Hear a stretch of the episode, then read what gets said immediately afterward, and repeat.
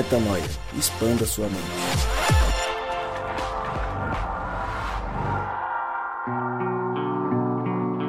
Está no ar mais um podcast Metanoia. Você é muito bem-vindo ao podcast Metanoia número 407. Como eu sempre digo e repito, meu nome é Lucas Vilches e nós estamos juntos nessa caminhada. Lembrando você que toda semana, três vezes Metanoia e este, de costume, que já está há mais de sete anos no ar, você escuta todas as terças-feiras em todos os agregadores de podcast. E se tem algum que nós não estamos e você gosta, nos avise para que possamos dominar este mundo da internet. Enquanto isso, seguimos firmes e fortes, divulgando os materiais todas as semanas por aqui. E eu já convido, como eu sempre faço, para que você compartilhe e faça com que mais pessoas também escutem. Mais pessoas possam expandir a mente, mais pessoas possam interagir com a gente. Afinal de contas, não é sobre nós, é sobre ele. E nós queremos que mais pessoas possam refletir, como a gente reflete todas as semanas aqui, juntos, no podcast Metanoia. Hoje, um dia especial, uma manhã cinzenta em São Paulo, 18 graus Celsius, e nós nos reunimos para falar sobre o nosso dia a dia, o que tem nos angustiado, o que tem nos alegrado e como tem sido a nossa caminhada e os nossos desafios no aqui e no agora, esperando o ali e o além. Não entendeu nada? Quer entender? Então, segura que vai rodar a vinheta, eles vão falar sobre o tema de hoje e a gente começa este lindo papo desta manhã. Fala galera, aqui é o Gabriel Zambianco e é sempre um prazer estar este tempo com vocês. Muito obrigado pelo tempo de vocês. Oi, eu sou a Mari, estou aqui gravando entre caixas e caixas de mudança, aqui no pior momento da vida do missionário. Mas é bom saber que, em meio ao caos, algo dentro de nós não muda, né? E é saber quem a gente é. Fala galera, graça e paz, Rodrigo Maciel aqui, e pensando um pouco sobre transições, sensibilidade, me veio em paz ao coração, afinal de contas, Cristo é transitoriedade e é sensibilidade.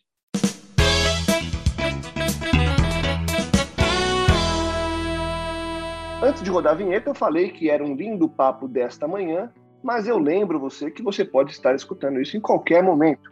Então, para você não é manhã, para você é tarde, para você é noite, para você é madrugada. Para você não é uma linda manhã, para você é uma manhã feia, é uma tarde bonita ou uma noite estrelada. Rimou, ficou legal, não era essa a intenção, então vou chamar o Rodrigão. Tô empolgado, tô na rima. E aí, Rodrigo, cadê a nossa menina? Mariana tá quieta, não está falando. O Gabriel também está se escondendo. Eu ia continuar, mas eu preferi ficar quieto. Amando. Obrigado. Aí vai da criatividade de cada um. Ou, ou de quem conhece o Gabriel. Ô, cara, é, a real é que eu senti saudade desse flow seu aí agora, hein, Lucas? Faz tempo que eu não vi você fazer uma poesia, um Não rap. se empolga, né, mano? O Lucas é dos racionais, velho. O cara faz um Racionais. rap. É. Racionais do, Sensacional. racionais do Acho que é o prédio, momento de todo mundo racionais abrir do, a câmera pra, pra Raci- dar parabéns pra ele. Racionais do carpete. Racionais da Raci- bolinha de gude. Imagina falar que eu sou racionais, os caras vão me dar um tapa no, no rosto. Mas vamos lá, gente. É, ah, Racionais, quem sabe? é, É vida louca, vida louca. comendo, comendo granola Racionais com do iogurte de condomínio manhã. do Morumbi. É, tá comendo granola com iogurte de manhã e é racionais. Tá de brincadeira. Ele é racional. É, para com isso. Mas beleza. Vamos nessa, senhores. Empolgados estamos porque estamos juntos para conversar aí sobre o nosso dia a dia. É, e muita coisa tem passado na nossa rotina, muita coisa tem nos afligido, muita coisa tem é, dominado a nossa, nossa cabeça aí na, na nossa caminhada. E eu queria propor, né? A gente já se propôs, na verdade, antes de gravar, que a gente refletisse um pouco sobre como é que está a nossa vida, quais são os maiores desafios. Afinal de contas, somos quatro representantes de uma comunidade inteira que vive os mesmos dilemas, né? É, para onde vamos, quando vamos, o que fazemos, o que priorizamos, sabemos o que temos que fazer, mas nem sempre a gente consegue executar. Como é que a gente lida com expectativa e realidade? Como é que a gente domina a nossa vida e como é que a gente entrega ela de verdade na mão de Deus? São perguntas que muitas vezes, na maioria delas, não tem resposta, mas a gente continua fazendo todos os dias.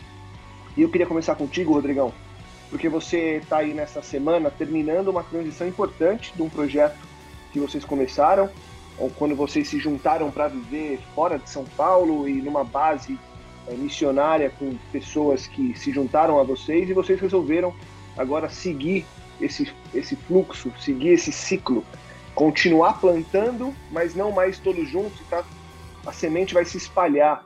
E a gente já passou por coisas muito parecidas na nossa caminhada junto no reino de Deus, e a gente sabe que esse momento é um momento super delicado, e talvez neste caso de vocês seja ainda mais delicado, porque além de serem pessoas que compartilhavam ou compartilham a mesma, a mesma ideia e a, o mesmo objetivo, vocês estavam morando juntos, então vocês estavam ali todos os dias juntos, repartindo o mesmo teto, o que torna é, uma separação ainda mais traumática. E aí a minha pergunta para você é a seguinte: como é que hoje, depois de anos fazendo isso, você lida com esses rompimentos? Que eu acho que é uma, uma sacada boa. Deve ter gente que nos escuta agora que deve estar passando por algum tipo de rompimento, um término de relação, um trabalho que se foi, uma pessoa que se foi, é, alguém que se deixou porque um amigo que foi embora porque foi fazer um intercâmbio, foi chamado para trabalhar fora do estado, fora do país. E você está passando por algo muito parecido. Você está indo seguir a, a, o plantio, as pessoas estão indo seguir o plantio, só que você precisa lidar com isso de uma forma super madura e eu tenho certeza que hoje você lida com isso de forma muito mais madura. Como é que você está passando por essa transição de novo?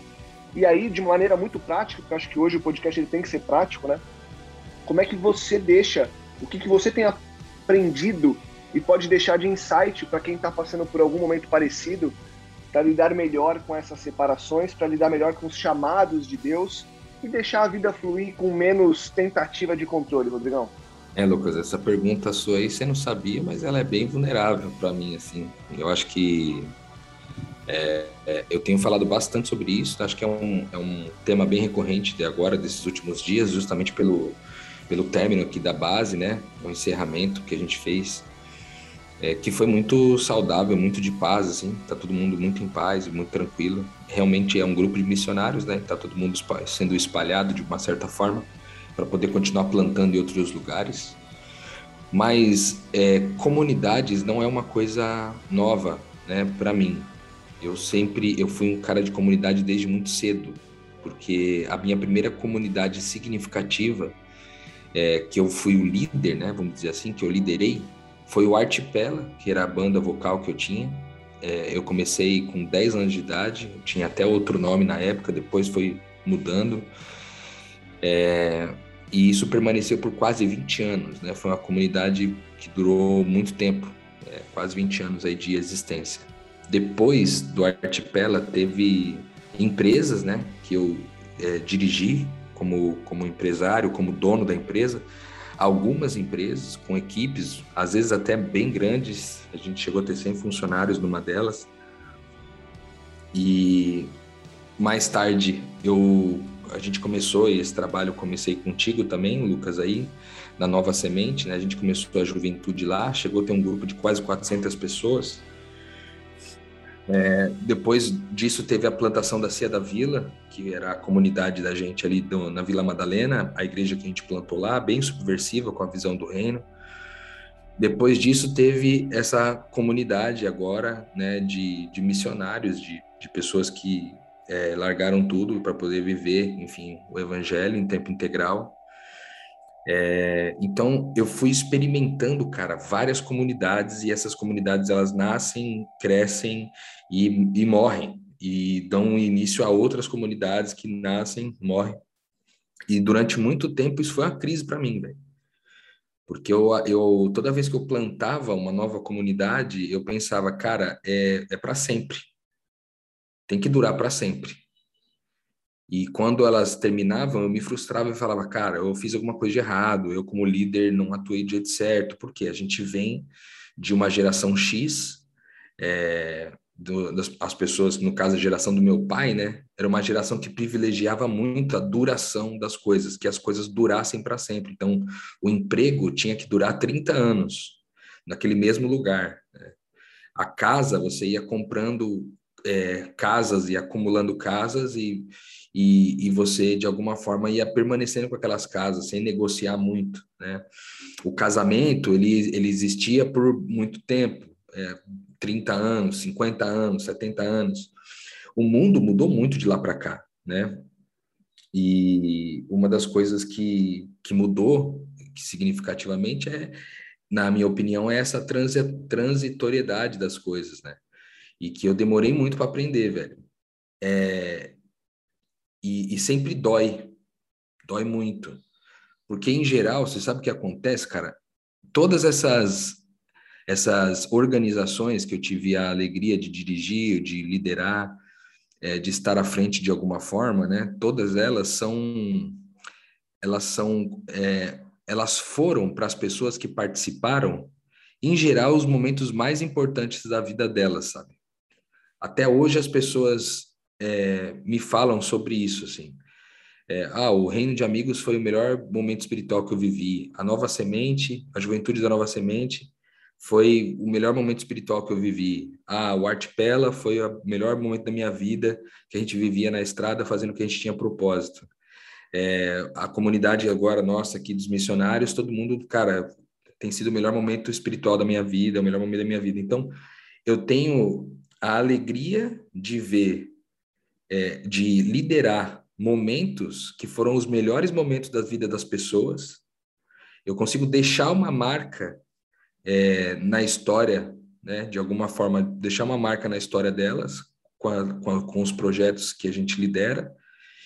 Mas, ao mesmo tempo, quando esse projeto termina, é sempre desafiador, velho, porque até essa comunidade agora é, sempre tinha algum rompimento de amizade também, né? Porque as pessoas acabam, acabam, a gente acaba distanciando logisticamente e a gente não se encontra mais. Essa é a verdade. Aí é porque eu Agora, por exemplo, aqui nós já vamos sair de Vila Velha e cada um vai para um lugar, e aí a, a tendência é a gente não se encontrar pessoalmente muito mais. E isso muda toda a vida, velho. E aí dói, dói muito, tá ligado? Porque eu sou uma pessoa muito relacional, velho. E toda vez que eu deixo é, de me encontrar com alguém que era muito importante para mim, que é, eu, eu digo até como exemplo aqui o próprio Gabriel e o Lucas mesmo. Tipo, a gente está em estados diferentes hoje, né? Eu fui na casa do Lucas esses dias para trás, me encontrei com a Adri, com a Heleninha, com a Su. A gente tava, a gente se encontrou com, com o Lucas viajando em outro país, velho. Entendeu? Tipo, o dia que eu tive de oportunidade de pingar na casa do cara, o cara tava outro país. Então, tipo, a, a vida, ela toma direções diferentes e cada um vai para um lado. E, cara, como dói, velho, porque você é eu e o Lucas, a gente se encontrava pelo menos três vezes por semana, sei lá, chegou a se encontrar uma época quatro vezes por semana. Ou, no, ou a gente estava num PG, ou estava na comunidade, ou estava num churrasco, ou estava num negócio. E aí, de repente, você passa a não ter mais esses encontros. Meu Deus do céu, é dolorido demais, velho. Então, eu acho que existe uma dor inerente ao processo. E é sempre desafiador para mim, porque eu sempre estou começando um projeto novo, sempre começando uma comunidade nova, e sempre sabendo que em algum momento ela vai morrer, né? Ela nasce, cresce e morre. Vai deixar uma marca na vida da pessoa, mas a pessoa também vai deixar uma marca muito grande em mim quando a gente se separar. É um grande desafio.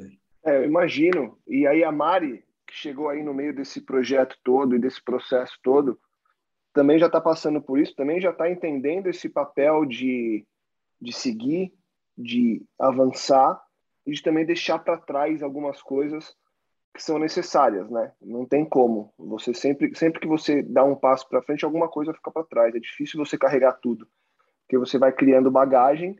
É, só que nem toda bagagem cabe para o próximo voo, né? É que nem quando você vai fazer um voo, um voo de avião aí que você precisa, um voo de avião comercial, né? Que você precisa respeitar o número de, o, o tamanho da tua bagagem. Então assim, é, nacional ou até internacional hoje em dia, se você está numa classe normal, você leva 23 quilos, ou no máximo 32. Só que você chegou lá no, no país, você comprou um monte de coisa. E aí? Você deixa, você leva, você paga mais. E aí na vida é isso, né? Você quer pagar mais para levar, você quer deixar e respeitar, você vai levar menos para caber para a próxima. Então, Mari, também tem esse desafio, né? Porque e o desafio, na verdade, na minha cabeça é sabendo que vai ter esse processo contínuo novamente, como que você se prepara? Ou você já não se prepara e deixa acontecer? Talvez esteja aí uma das lições, deixar a coisa ser um pouco mais fluida e não ficar tentando controlar o quanto de bagagem que eu tenho para a próxima viagem, para poder aproveitar um pouco mais essa viagem e deixar com que a coisa aconteça, e se necessário for, realmente deixar coisas para depois, enfim. É, você pensa por aí, quais são as suas reflexões desse processo que vocês estão passando agora também? Cara, é, a base Vila Velha foi a segunda, né? O segundo imóvel intencional com objetivos é, de acolhimento, de recepção de pessoas que eu tive. Eu tive essa experiência dois anos em Curitiba e eu já cheguei em Vila Velha entendendo que era um ciclo, é, deixando as expectativas claras também, porque eu acho que Curitiba acabou sendo um processo mais doloroso para mim, né, por ser mais imaturo também, e é natural que a criança sinta mais dor, né? É um tremendo trauma, inclusive, para a criança. Às vezes a gente não pensa nisso, mas nascer, se adequar a esse mundo é uma coisa, é uma fase também de muito estresse, que às vezes a gente não leva em consideração, mas é, eu, já, eu acho que a, as expectativas tornam o processo mais doloroso do que ele já seria naturalmente, né? Eu me sinto numa posição confortável porque a minha família ela, é, ela é meio excêntrica nessa questão geográfica. É, o meu avô já sempre trabalhou com negócios em vários estados. Para você ter noção, a minha mãe ela é casada com meu pai, mas ela está nesse momento no apartamento dela em Curitiba. Meu pai não tem é, um endereço fixo, mas eles se veem. Meu pai está às vezes em Floripa, às vezes em São Paulo, às vezes no Rio, às vezes na Bahia. É, então, assim, a viagem antes do reino, eu morava no Rio de Janeiro, mas duas vezes por mês eu estava em Floripa. Então, pequenas pontes aéreas e pequenas viagens é, sempre foi algo frequente no meu dia a dia. De modo que, assim, as pessoas que estavam em Curitiba comigo acho que realmente eu criei muita, muita intimidade, muita proximidade, elas estão fazendo parte desse ciclo em Vila Velha. Eu as vejo com frequência. É, o Rodrigo, a gente foi morar é, junto, né, esse, nesse último ano, mas dois anos antes a gente já tinha uma amizade muito intensa e se via muito porque viajamos muito. E eu acho que também o fato da gente ser um, um grupo majoritariamente de pessoas solteiras, né, sem filho, torna o contexto diferente. Se a gente está falando aqui de família, de filho, de criança, de criação, os ciclos são naturalmente mais longos, as logísticas não podem ser tão fluidas, porque as crianças têm demandas diferentes. Então, eu acho que não dá nem para comparar, talvez, né? O processo do Rodrigo, que já é mais velho um pouquinho, já tem uma vivência, já tem uma cultura diferente. Ele criou uma vida, uma história em São Paulo, né? De muitos anos, com pessoas de um, de um jeito mais parecido com deles. Então, eu acho que se a gente projetar essa estabilidade na, na, nossa vivência em Vila Velha, desse grupo de missionários, a gente vai achar que também é muito mais doloroso do que realmente é, porque na prática a gente se vê muito em estados diferentes do Brasil, assim, a gente vai da Bahia ao Rio Grande do Sul, pulando, pulando, pulando, pulando, e, e dá tudo certo. Então, respondendo a sua questão mais especificamente do, do da, da, preparação, eu acho que eu já cheguei em, em Vila Velha sem é, fazer acordos que eu não posso cumprir, sem a expectativa de que aquilo durasse muito, muito mais que um ano. Então foi tudo mais leve por isso, assim. Em relação às amizades ficou tudo mais fácil, porque não tinha acordos sendo descumpridos, era só o processo natural, não de querer encerrar algo, mas de desejar coisas novas e diferentes. Boa, Mari, legal. Gabi, eu queria, antes da gente mudar de, de temática aqui, acho que a gente tocou num ponto importante que que é muito delicado na nossa caminhada enquanto filhos de Deus, que é o termo estabilidade. É, esse é um termo desafiador. A gente busca, via de regra, na nossa rotina normal, a estabilidade. Estabilidade financeira, estabilidade de tempo, estabilidade de relacionamentos. A gente busca longevidade nessas coisas. A gente busca segurança, em última instância. E eu queria saber de você, Gabi, como é que você lida com isso? Como é que você tem lidado com os desafios de estabilidade, de longevidade, de segurança? E aí você pode trazer os seus desafios com relação à parte financeira, com relação à parte do trabalho, aonde você mora, o apartamento, o teu doguinho que está passando por um desafio de, de saúde, e você fica é, sem estabilidade nessa relação, porque, poxa, você percebe o quão frágil que é a relação e que a vida pode ser, e graças a Deus está tudo bem com ele, mas você passou por uma angústia nas últimas semanas. É, enfim, queria saber de você, como é que você tem lidado com a estabilidade, até ouvindo a história da Mari e do Rô, como é que você enxerga isso, e você também passou por algumas separações nesses fluxos do reino de Deus, de PGs e tudo mais, como que foi aquilo, como tem sido para você, e o que, que você tem projetado para essa tua caminhada no que diz respeito a abrir um pouco a mão do controle, deixar Deus guiar, mas de verdade, ou você ainda está naquela. A gente já falou muito disso, né? E você sempre fala que, que gosta de ter uma mãozinha no, no volante. Como é que tá isso para você e, e, como que você reflete nessa manhã sobre isso, Gabi? Ah, o Lucão hoje está inspirado demais, velho.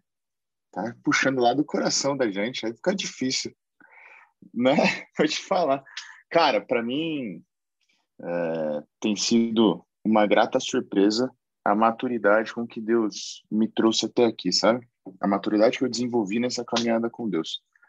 Por todos os motivos que você expôs, Lucas, eu, eu gosto sim de, de estabilidade, de ter uma mãozinha ali. Isso é um, é um privilégio e uma maldição que minha mãe deixou para mim, que ela, ela pensa em todos os cenários possíveis e imagináveis, mesmo que só um vai acontecer, né? Que, que, e, e nesse um seja o cenário de não acontecer nada que ela pensou, tá ligado?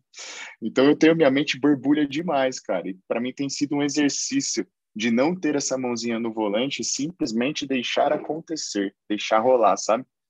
É, independente do, do resultado. Então eu tenho trabalhado muito com com a minha ansiedade. Eu sou um cara bem ansioso e e tenho, tenho entendido que a ansiedade só me leva a decisões ruins. É, minha vida, eu passei por várias fases de, de, de encerramentos de ciclos e desligamentos. Eu, um pouco menos do que a família da Mari, eu mudei para várias cidades, mudei de lugar, estudei fora em internato, depois estudei sozinho em fiz intercâmbio. Então, pô, entendo um pouco disso que eles estão passando de, de, de se encerrar um ciclo mesmo, de sonhos, projetos, amizades e tudo isso ficando para trás. Nunca é fácil deixar deixar isso tudo para trás, mas é, quando eu entendi que que Deus sempre está à frente, sempre caminhando, né? Sempre caminhando à frente e a gente vai só ali de mãozinha dada seguindo o que Ele está puxando, começa a se tornar um pouco mais simples essa caminhada. Simples no sentido de confiança, né? Não de previsão de futuro nem nada, no sentido de confiança. Mas, cara, eu tento. Eu tô tentando ser menos, menos controlador, mais respeitador do tempo, sabe? Do tempo de Deus, uh, do tempo do próximo, né? Porque às vezes a gente impõe impõe a, a nossa rotina, a nossa sistemática ao outro. Isso para tudo, viu, Lucas? Não só para não só para a forma como as pessoas ao seu redor vivem a vida, mas como elas entendem a vida, uh, opiniões e a forma como elas reagiriam, principalmente, principalmente a forma como elas reagiriam a, a determinadas situações. Eu estou tentando ser um carinha mais, uh, mais calado mesmo, saca? Menos desrespeitador com o tempo do outro, saca? Uma pessoa que, que, que eu achei que Cristo era isso, velho. Cristo era, foi um cara que sem palavras, mudou o, o, rumo da história, né?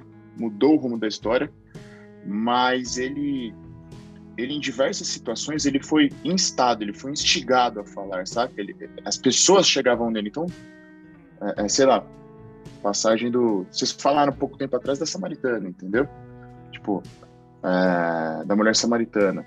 Tem a passagem do, do, do jovem rico. Pô, ele que chegou lá em Cristo e motiva Cristo a falar, sabe? Cristo era um cara muito compreensivo com o tempo do outro. Óbvio, isso não mudou a rotina sistemática do seu tempo, porque Cristo era Cristo, cara. Então eu estou tentando tirar um pouquinho a mão do volante, me adequar mais ao tempo de Cristo, né? E respeitar o tempo do outro, meu cara, porque hoje em dia a gente está vivendo tempo muito, muito tempos diferentes. Como o disse, acho que a transitoriedade hoje ela está muito, muito, muito acelerada.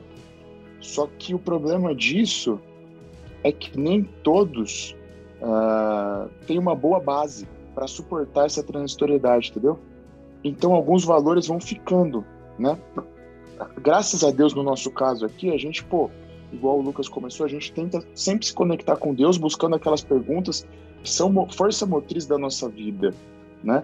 É, então, esse relacionamento com Deus, quem sou eu para Ele, quem é Deus para mim, quem somos nós na relação, aqui, agora, ali, além, isso mantém a base viva. E a gente não se torna refém dessa transitoriedade, mas eu percebo que as pessoas têm, têm vivido essa transitoriedade e, seus, e os valores vão sendo relativizados, vão ficando. Muita coisa está mudando assim muito rápido, saca, cara?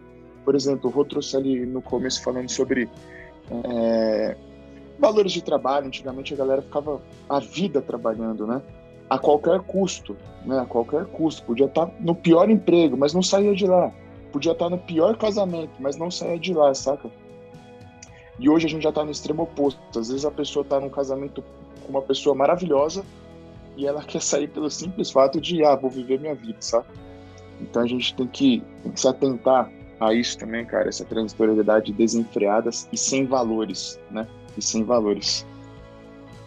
Acho que o, o grande desafio em cima disso que você trouxe, Gabi, é a gente conseguir respeitar o tempo sem desrespeitar a nossa essência, né? Então, quando a gente é chamado para mudar, que a gente seja chamado para mudar ainda em cima de uma base que já foi criada e que serve como a nossa é, linha motriz. A mesma coisa quando a gente é chamado para ficar, que não seja simplesmente por uma necessidade de estabilidade ou de segurança, visto que a gente não tem essa segurança 100%. Então, ela vai ser sempre fake, porque a gente não sabe do dia de amanhã. Eu posso estar aqui trancado em casa, com medo de sair por conta de um vírus, é, e acontecer outras coisas tão graves quanto. E obviamente que eu não estou querendo aqui comparar lockdown e tudo mais. Estou dizendo o seguinte: eu tô, tem gente que até hoje, mesmo depois de tudo que já se passou, tem gente que ainda não sai, está com medo. É, será que o quanto que o medo vai nos atrapalhando, né? O quanto que a nossa a, as amarras que nós mesmos criamos nos fazem não aproveitar o que a vida vai nos proporcionando, né, Mari? Então, são vários desafios incutidos nisso que o Gabi trouxe e várias reflexões que nos trazem a necessidade, é necessidade, é necessário que a gente pense sobre e todos os dias, para que a gente não perca o tempo, para que a gente consiga respeitar os chamados ao longo do tempo para viver isso da forma certa, né? Certa, entre aspas, o certo para mim, para você. Não tem um certo universal nesse caso. Né? Pois é, Lucas, eu acho que você falou até o gancho do que mais eu estava pensando enquanto o Gabi ia falando e, e concordando também, porque há tempo para tudo, né? Um grande clichê bíblico, mas é um, um extremamente é, extremamente útil e, e verdadeiro, porque há tempo para movimentos rápidos, há tempo de repousar, sabe? E, e o mundo, como o Gabi falou, não está dando a oportunidade da gente se comportar da forma que a gente teoriza muitas vezes como que seria o ideal. A gente, por isso que a gente tem, sempre tem que ter o cuidado aqui também de falar de coisas práticas e concretas, porque no nosso ideal a gente poderia romantizar uma vida que seria o que a gente gostaria, por referências que a gente teve na infância ou vendo filmes e tal, mas hoje você não, não se dá o luxo de ser estável num mundo que puxa seu tapete todo dia. Hoje, uma empresa que não corre é uma empresa que está fadada a falir. Porque se você não corre, o seu concorrente corre. Se você não dá, não trabalha mais que as oito horas por dia, dá o sangue pelo seu patrão, vai ter alguém querendo aquela vaga que vai fazer isso. É, se você não não dá atenção pro, pro cônjuge, tem as redes sociais jogando na cara do seu marido, na sua esposa, o que, que é um casamento perfeito, idealizado, e contatinho chegando no direct o tempo inteiro. Então, assim, a gente poderia idealizar a vida dos nossos avós, mas a gente teria que sair da cidade, teria que sair da, da, da sociedade, basicamente. E, e, eu acho que isso faz essa multidão de pessoas adoecidas também, é, mentalmente que não, como o Gabriel falou, não tem estrutura, não escolheram conscientemente esse ritmo, mas se sentem engolidas, porque não sabem quem são, né? Não tem um, uma relação própria com, com o tempo. E aí eu fiquei pensando um pouco no, no filho pródigo, né? Conectei aqui na doideira em relação a essa responsabilidade com os valores que o Gabi trouxe é, e o equilíbrio que isso demanda. E para mim o maior aprendizado, assim, aos 27 anos, ainda sei que eu tenho muita coisa para aprender, mas isso para mim foi um, um divisor de águas. Até os meus 26 anos, eu nivelava a, as minhas escolhas pelo meu limite é, mental de tipo assim, cara, se eu não mudar agora, eu acho que eu vou me matar. eu tô muito mal. Eu não tenho força para levantar da cama, meu cabelo tá caindo. Eu nivelava as situações e as relações pelo meu limite emocional, sabe? De dor, de quase morte. Hoje eu aprendi a nivelar as coisas pela leveza. E leveza aqui não é falta de irritação, não é não é prazer, não é prazer, mas é enquanto eu consigo tratar o meu, o meu próximo em paz, sabe? Com, com educação, com serenidade, com respeito, com, com fluidez nas relações. Como eu comecei a priorizar as relações acima de qualquer coisa na minha vida, é, quando eu não estou conseguindo ter paciência, ter afeto, ter, ter fluidez com os meus amigos, com a minha família, com meu parceiro, com qualquer pessoa, ou com pessoas que trabalham comigo, esse é o, esse é o alerta. Não é quando eu já estou quase morrendo, sabe? E é, é o alerta de movimento. Porque também eu não acredito em fins de relações no reino de Deus, porque Deus diz que é abominação separação de amigos íntimos. É o momento de movimentos, entende? Então, ter essa sabedoria de que o filho pródigo, por exemplo, ele abriu mão de, de pensar valores para romper o momento em que ele estava desejando a morte do pai. E ele precisou viver a, o exaurimento disso, porque pior que isso, às vezes, é você ficar numa situação sem se movimentar como filho mais velho, pensando mal e sendo uma pessoa pesada. E, e por causa de aparentes valores né, que você diz que tem, mas na verdade seu coração está fedendo de inveja, fedendo de julgamentos. E eu sei que não foi isso que o Gabi falou, acho que ele vai, vai emendar aí, mas eu eu expandi essa reflexão porque é sua responsabilidade, unicamente sua. Só o seu próprio cérebro vai sentir qual é o momento de permanecer, qual é o momento de ir. E eu acho que avaliar a sua postura com as pessoas que você ama como o maior indicativo de movimento pode ser uma forma amorosa de conduzir esse processo, priorizando as relações e não como talvez seja esse o gancho entre o que eu estou falando e o que o Gabs fala. Às vezes você, você prioriza idealizações financeiras, de prazer, de experiências, de viagens, e isso realmente, não, eu acho que é um motivo péssimo para você fazer movimentos, se você está na expectativa de prazeres. Mas se a sua motivação for amar mais e melhor, eu acho que os movimentos sempre tendem a ser harmônicos e bem-vindos, né? É, é, essa harmonia, essa paz, né, que a Mari está falando, porque ela citou o, o filho pródigo. Cara, você não vê na história o pai brigando e. Tá bom, é, tá bom. Quer? Tá, beleza. Entendeu? Eu falei do, do jovem rico. O, você não vê Cristo insistindo e declamando e querendo convencer o jovem rico. É isso que te falta, você quer? Então, né?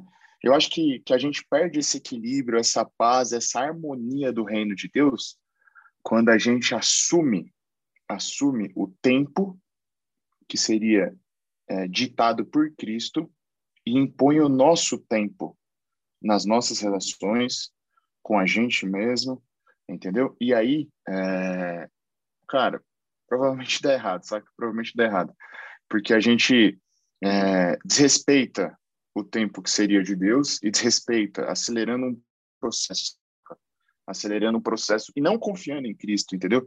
Então acho que a gente tem que buscar assim essa harmonia nas relações, Lucas, igual a Mari está falando, na certeza de se eu vou, se eu fico, eu tenho essa base firmada em Cristo, sabe? Principalmente, cara, o que o que foi mais difícil para mim assim, desde que é, ah, desde que a gente começou ali os PGs e, e adquirir um certo um entendimento sobre Cristo, sobre esse relacionamento com Cristo que extrapola o mero conhecimento bíblico e, e doutrinário, né? Uma forma de relacionar-se, de viver a experiência com Cristo. Acho que o mais difícil foi, e eu já até citei aqui em outros podcasts, o mais difícil foi querer é, é, que as pessoas tivessem essa mesma experiência e, e descobrissem isso no mesmo ritmo que eu, sabe? Por que foi difícil? Porque foi um entrar, foi uma batalha entre a minha angústia e eu não vou falar, não é o desrespeito, me fugiu a palavra, mas a, a impossibilidade da pessoa entender e sentir aquilo que eu estava sentindo, sabe? Então criou-se muito mais problemas, criou-se muito mais é, dissonância na minha vida. Por quê? Porque eu conhecia um Cristo que eu não podia, eu não podia conversar e apresentar da mesma forma como eu me relacionava com ele as pessoas, porque as pessoas não entendiam nada, saca?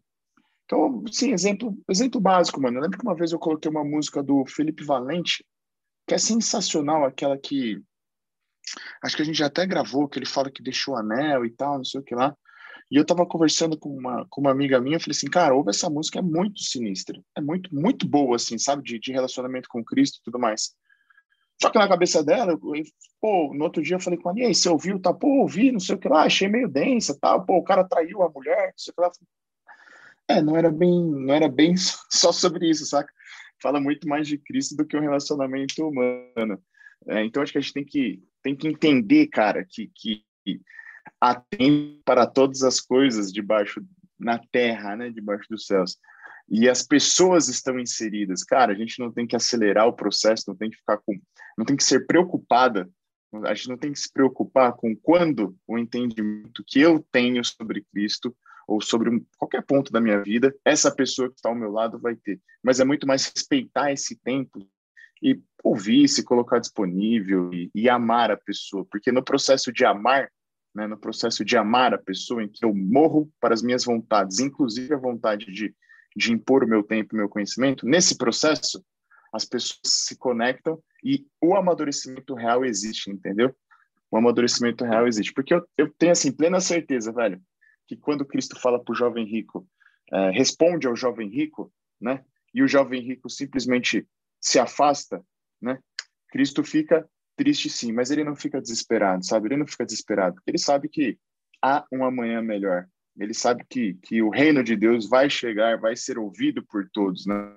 E aquilo não foi o último momento do jovem rico. Talvez o último que a gente tenha, tenha lido ali, mas, enfim, o plano de Deus é sempre melhor do que o meu plano e o meu tempo. É, e acho que no fim do dia aí, Rô, o que fica, obviamente que daria para a gente, como não foi uma conversa de script marcado, a gente poderia abrir uma série de parênteses aqui e aumentar a discussão para vários lados, mas a gente falou muito bem aqui sobre tempo, não tão profundamente sobre o tempo, mas muito sobre essa estabilidade e essa segurança. Mas eu, na minha cabeça aqui, o encerramento desse papo aqui, era isso que eu queria trazer como última questão para vocês, é com relação à sensibilidade que a gente tem que ter para entender os momentos que Deus nos comunica e nos convida para tomar certas atitudes, né? É para encerrar um ciclo, é para se mover daqui para lá, é para retornar à casa, é para dizer sim, é para dizer não, enfim, tende a haver uma conexão e uma sensibilidade para ouvir o Espírito Santo soprando o tempo todo, para que não haja também uma loucura e uma, é, uma, uma vida frenética em busca de respostas o tempo todo, porque as respostas não vêm o tempo todo, elas vão vir no tempo certo. Então, na minha cabeça, o que fica, ouvindo muito do que vocês trouxeram, e aí eu vou deixar para o próximo episódio para compartilhar um pouco das minhas, é, dos meus pensamentos a respeito de tempo e a respeito do que eu estou é, disputando por aqui também comigo mesmo. Mas o ponto que fica para mim é entre buscar a estabilidade e a segurança, eu preciso acima de tudo respeitar o outro, o eu e aquilo que Deus está me comunicando, de forma que eu esteja sensível a ouvir isso para seguir sempre em paz. Porque a gente vai continuar se movendo, a gente vai continuar avançando, porque o reino não para, o plantio não para, mas é necessário que isso seja feito sobre uma base sólida, que é a base de Cristo. Tem que haver essa sensibilidade para haver essa comunicação com o eterno. Eu penso por aí, Rô. Não sei o que, que você traz de conclusão desse nosso papo de hoje, mas queria te ouvir, até porque você está nesse processo e deve estar pensando muito sobre essa dinâmica de como continuar sensível para tomar decisões que, certas ou erradas na tua concepção, elas vão te trazer paz enquanto você as faz. É, porque é isso, de novo, né? O certo e o errado eles são muito particulares. O que tem que ter é essa paz para que você siga siga tranquilo, né?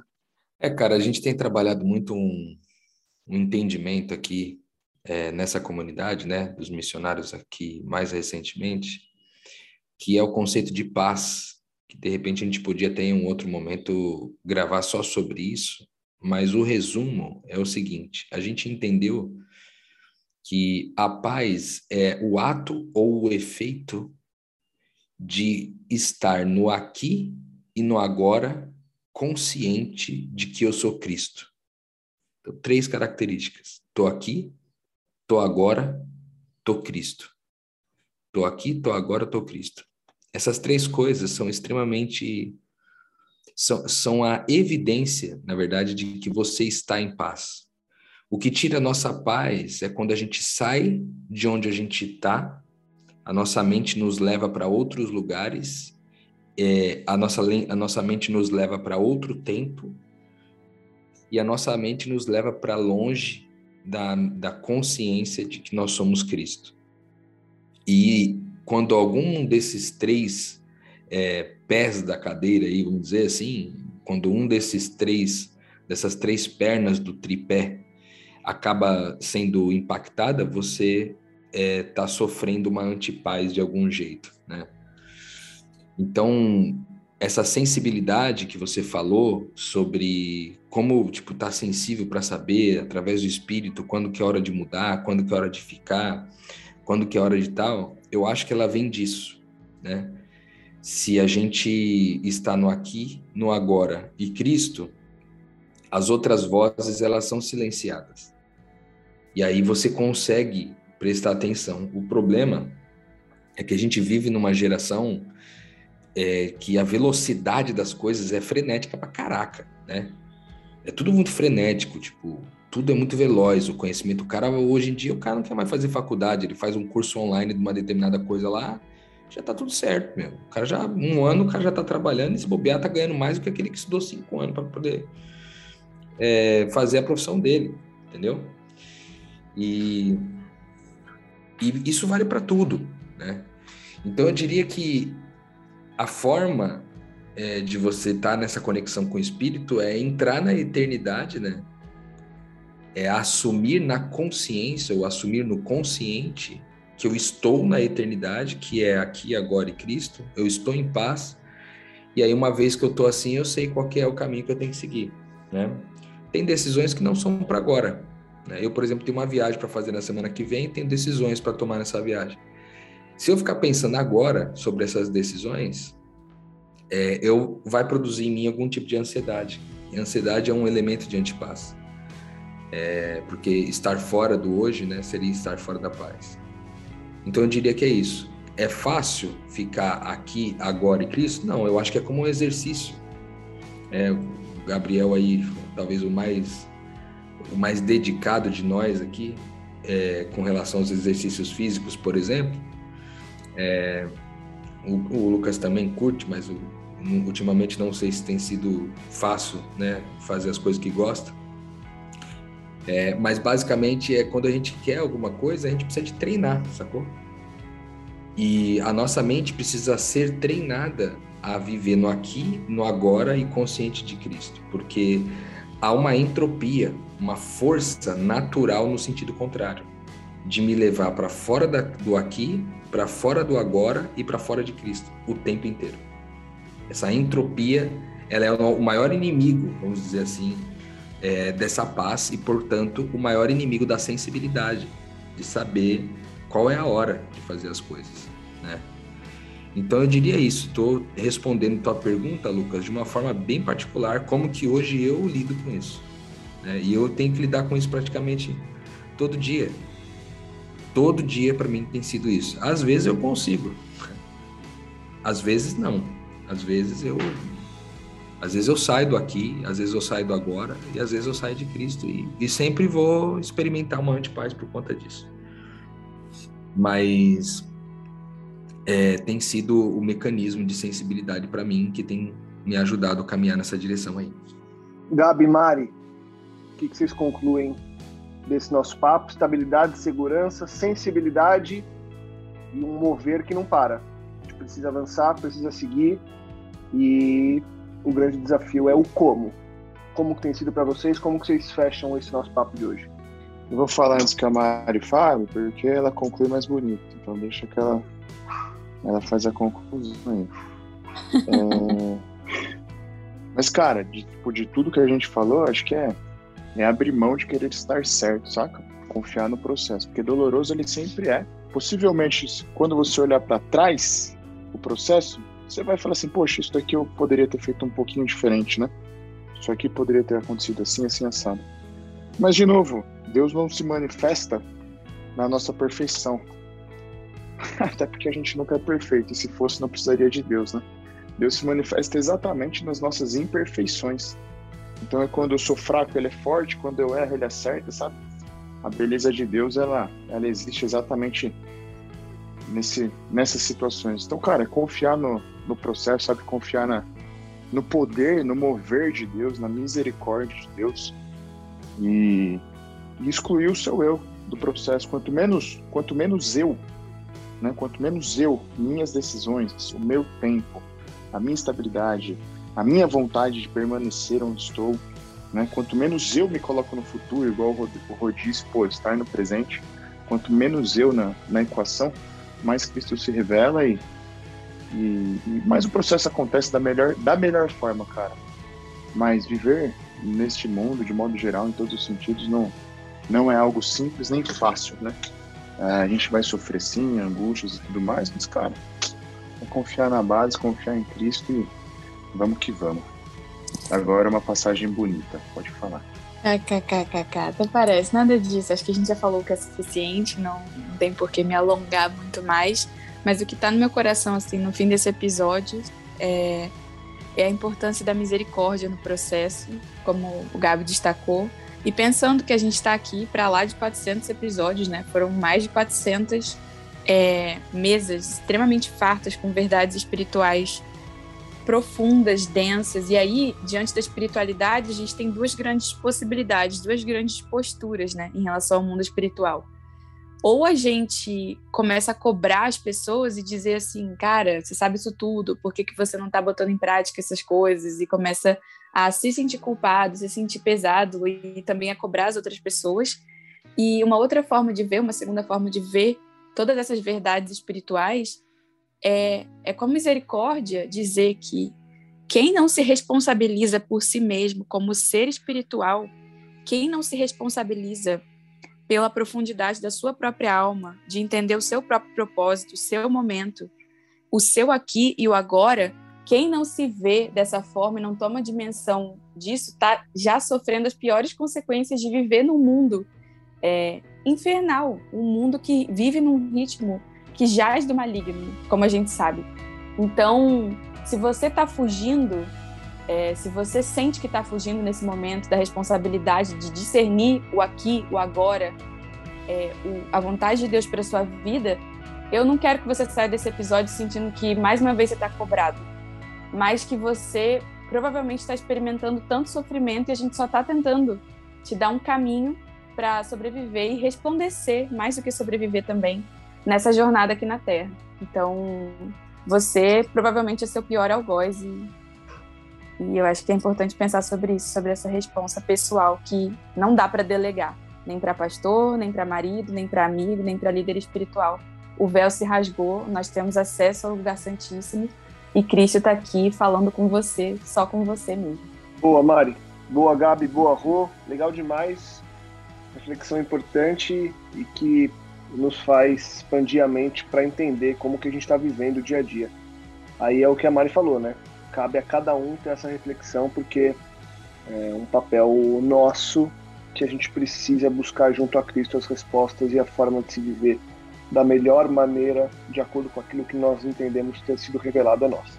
Obrigado, gente. Obrigado. Semana que vem a gente volta com muito mais metanoia. Eu te convido para compartilhar, divulgar e fazer com que mais pessoas possam também expandir a mente como você expandiu hoje.